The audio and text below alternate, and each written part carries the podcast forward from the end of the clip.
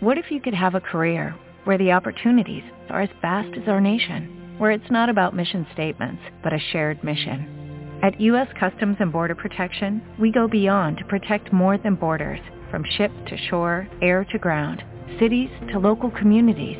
CBP agents and officers are keeping people safe. Join U.S. Customs and Border Protection and go beyond for something far greater than yourself.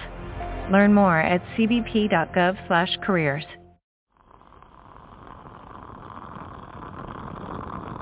Hola, un saludo. Les habla Joanny Sánchez, cubana, periodista, ciudadana, y les traigo este cafecito informativo recién colado y sin azúcar para despertar. Ahora sí, se nos acaba la semana informativa en este programa porque es viernes. Sí, hemos llegado hasta aquí voy a comenzar hablando de lo que una vez el centro de la vida de los pueblos cubanos, un ingenio azucarero.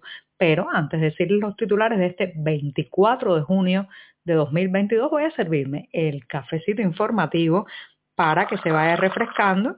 Lo he puesto en la taza y les comento que voy a hablar de cuando muere un central azucarero. A veces, a veces nos quedamos en las estadísticas y los números, pero ¿qué pasa con la vida de las comunidades y de las personas?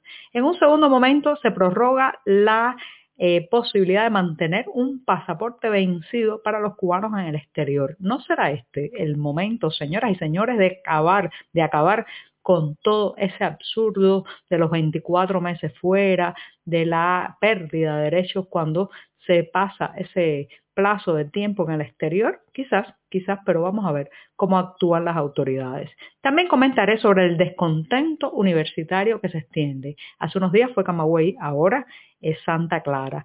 Y por último, decir adiós a un grande de los teatros y también de la actuación en el cine en Cuba, Alexis Díaz de Villegas. Y ya les comentaré los detalles. Mientras ya está servidito el café, están presentados los titulares y este, el último programa de la semana, está listo para comenzar.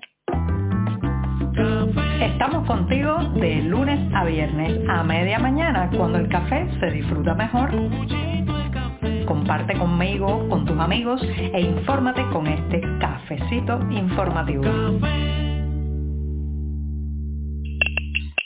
El último, el último de la semana es este cafecito que estoy revolviendo con la cucharita y que me voy a dar un sorbito inmediatamente.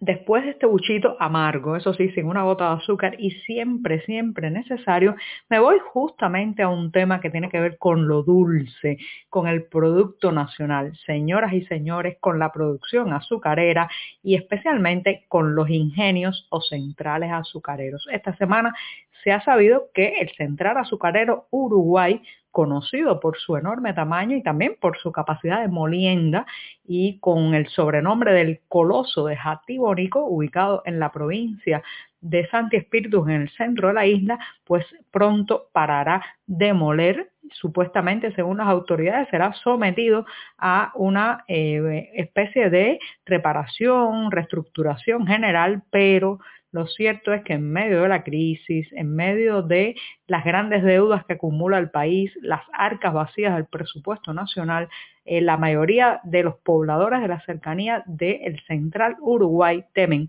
temen que esta parada sea la muerte del ingenio. Es que tenemos muchos ejemplos en toda la geografía nacional de cómo una y otra vez se dejan morir estas fábricas de azúcar que un día, un día representaron el orgullo nacional, eh, de alguna manera también están absolutamente entrelazadas en la identidad de nuestro país. Pero lamentablemente eh, se han ido apagando poco a poco y ahora le ha tocado el turno al coloso de Jatibonico.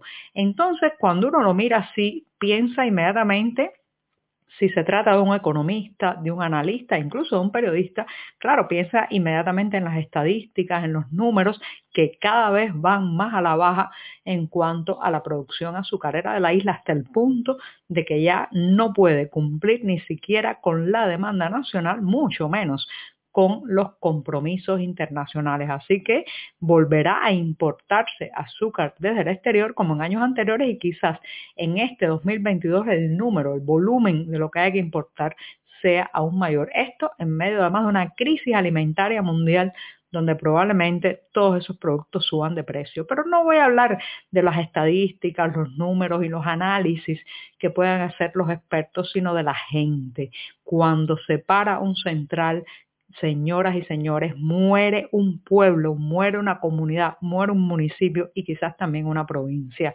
El central, el ingenio azucarero es en Cuba la vida, el centro de la vida de muchísimos pueblos, de muchísimos espacios donde la gente late eh, en la medida que el central está moliendo. Viven esos momentos entre la siembra, la cosecha y la molienda. Eh, cuando se muere un central o se paraliza, eh, también se termina, por ejemplo, muchas veces la entrada del ferrocarril a estas comunidades, porque el tren entraba a recoger justamente el azúcar o a traer la caña cortada. Cuando ya no entran los vagones, las comunidades, los pueblos prácticamente pierden su comunicación con el afuera, su manera de transportarse. También hay que reconocerlo.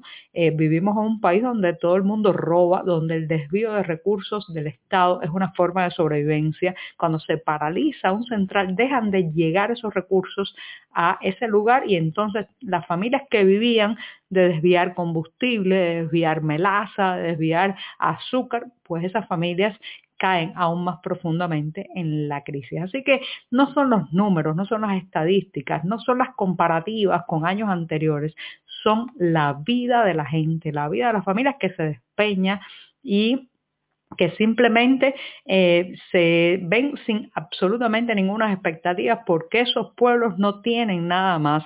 Toda aquella historia de que el campo iba a ser próspero y con oportunidades, una absoluta mentira. 63 años después de la llegada de Fidel Castro al poder, Cuba es mucho más centralizada y los pueblos son más pobres en comparación con las ciudades, especialmente con la capital cubana. Así que cuando muere un central, la vida se detiene para mucha gente, el drama se agudiza y la economía, la economía ya ni siquiera se puede medir con los números de las estadísticas que conocemos. Estamos contigo de lunes a viernes a media mañana cuando el café se disfruta mejor. Comparte conmigo, con tus amigos e infórmate con este cafecito informativo. Las autoridades han anunciado que los cubanos que residen en el exterior de la isla podrán mantener el pasaporte vencido hasta nuevo aviso. Ya saben que tenemos uno de los documentos de identidad, o sea, pasaporte para el mundo, eh, más caros y que más requisitos obliga en todo el planeta porque hay que renovarlo de los seis años que tiene de vida útil, hay que renovarlo al menos cada dos años, o sea, dos veces durante ese periodo. Eso encarece muchísimo la tenencia de un pasaporte y le permite también al régimen cubano controlar la, digamos, eh, la condición política, la postura ideológica del emigrado, para partir de ahí tomar represalias, tomar restricciones, eh, amenazar e incluso restringir su regreso o su entrada a la isla. Esta medida de prorrogar la eh, validez del pasaporte, aunque eh, la persona no haya podido hacer la llamada prórroga o renovación cada dos años, es algo que nació de la pandemia. Recuerden que el confinamiento, las limitaciones, la imposibilidad incluso de moverse de una ciudad a otra, pues trajeron como consecuencia en todas partes que los trámites consulares se al mínimo. Así que el régimen tuvo que ceder también en ese punto, pero ojo, esto no significa que se vaya a variar o que haya una voluntad política de flexibilizar todo esto que tiene la relación con el pasaporte cubano y también con la en el extranjero. Y yo me pregunto, ¿no será momento ahora mismo, dado que ya han tenido que eh, pues prolongar este, este espacio de tiempo en que está válido un pasaporte, aunque según la legislación vigente ya haya caducado, ¿no será este el momento de echar abajo toda esa normativa absurda que convierte a un cubano que ha pasado más de 24 meses fuera de la isla automáticamente en un emigrado que no puede tener los derechos básicos a la propiedad, al voto, a la atención médica dentro de su país. ¿No será momento de acabar ya con todas esas diferencias. Vamos a ver, es una magnífica oportunidad, pero ya sabemos que vivimos bajo una dictadura que rechaza las buenas oportunidades. Recientemente comenté en este programa sobre una protesta en la Universidad de Camagüey. Sí, los estudiantes comenzaron a gritar, a cantar, a hacer ruidos demandando que regresara el suministro eléctrico que llevaban horas sin disfrutar. Esto fue una situación bien sensible para el oficialismo que rápidamente intentó atajar la indignación de los estudiantes, pero parece ser, señoras y señores, que la hierba está seca y la chispa puede prender en cualquier lugar. Esta vez ha sido también en la Universidad de Ciencias Médicas de Villa Clara, donde los alumnos están hartos, hartos de las malas condiciones de los albergues, de los cortes eléctricos, de la mala calidad de la comida. Dicen que les quitan la luz eh, casi todos los días y que no pueden siquiera estudiar. Se trata específicamente de los estudiantes de medicina. Ya saben que es una especialidad que demanda muchísimas horas detrás de los libros, muchísimas horas de bibliografía, muchísimas horas de investigación, pero lamentablemente estos estudiantes no pueden hacerlo porque simplemente no tienen suministro eléctrico será la universidad el nuevo, digamos, el nuevo detonante, el nuevo lugar donde prenderá esa chispa de la rebeldía, de la protesta cívica en Cuba. Nadie sabe, pero también hay que aclarar que son lugares muy controlados, son lugares muy vigilados. Recuerden que el castrismo desarmó y desarticuló eh, la autonomía de la Federación Estudiantil Universitaria y también ha penetrado la universidad con todo tipo de eh, mañas o maneras para vigilar, maniatar y amordazar a los No obstante, hay que decir que eh, tener esa edad y estar en la universidad ya es un camino directo a la rebeldía.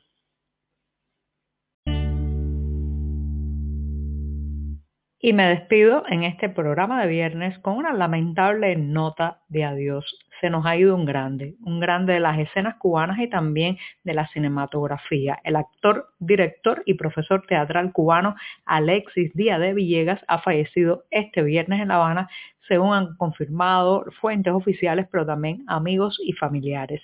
El artista solo tenía 56 años al momento de su muerte, pero sin embargo ha dejado una extensa obra, no solamente sobre la escena en las salas teatrales, sino también en el cine. Es muy conocido por el público cubano por su actuación en la película Juan de los Muertos. Así que digo adiós a Alexis Díaz de Villegas, maestro, que la eternidad sea, sea para siempre una sala de cine o una sala llena de aplausos en un teatro de La Habana. Muchas gracias y hasta el próximo lunes. Por hoy es todo. Te espero el lunes a la misma hora. Síguenos en 14medio.com. También estamos en Facebook, Twitter, Instagram y en tu WhatsApp. No olvides, claro está, compartir nuestro cafecito informativo con tus amigos. Muchas gracias.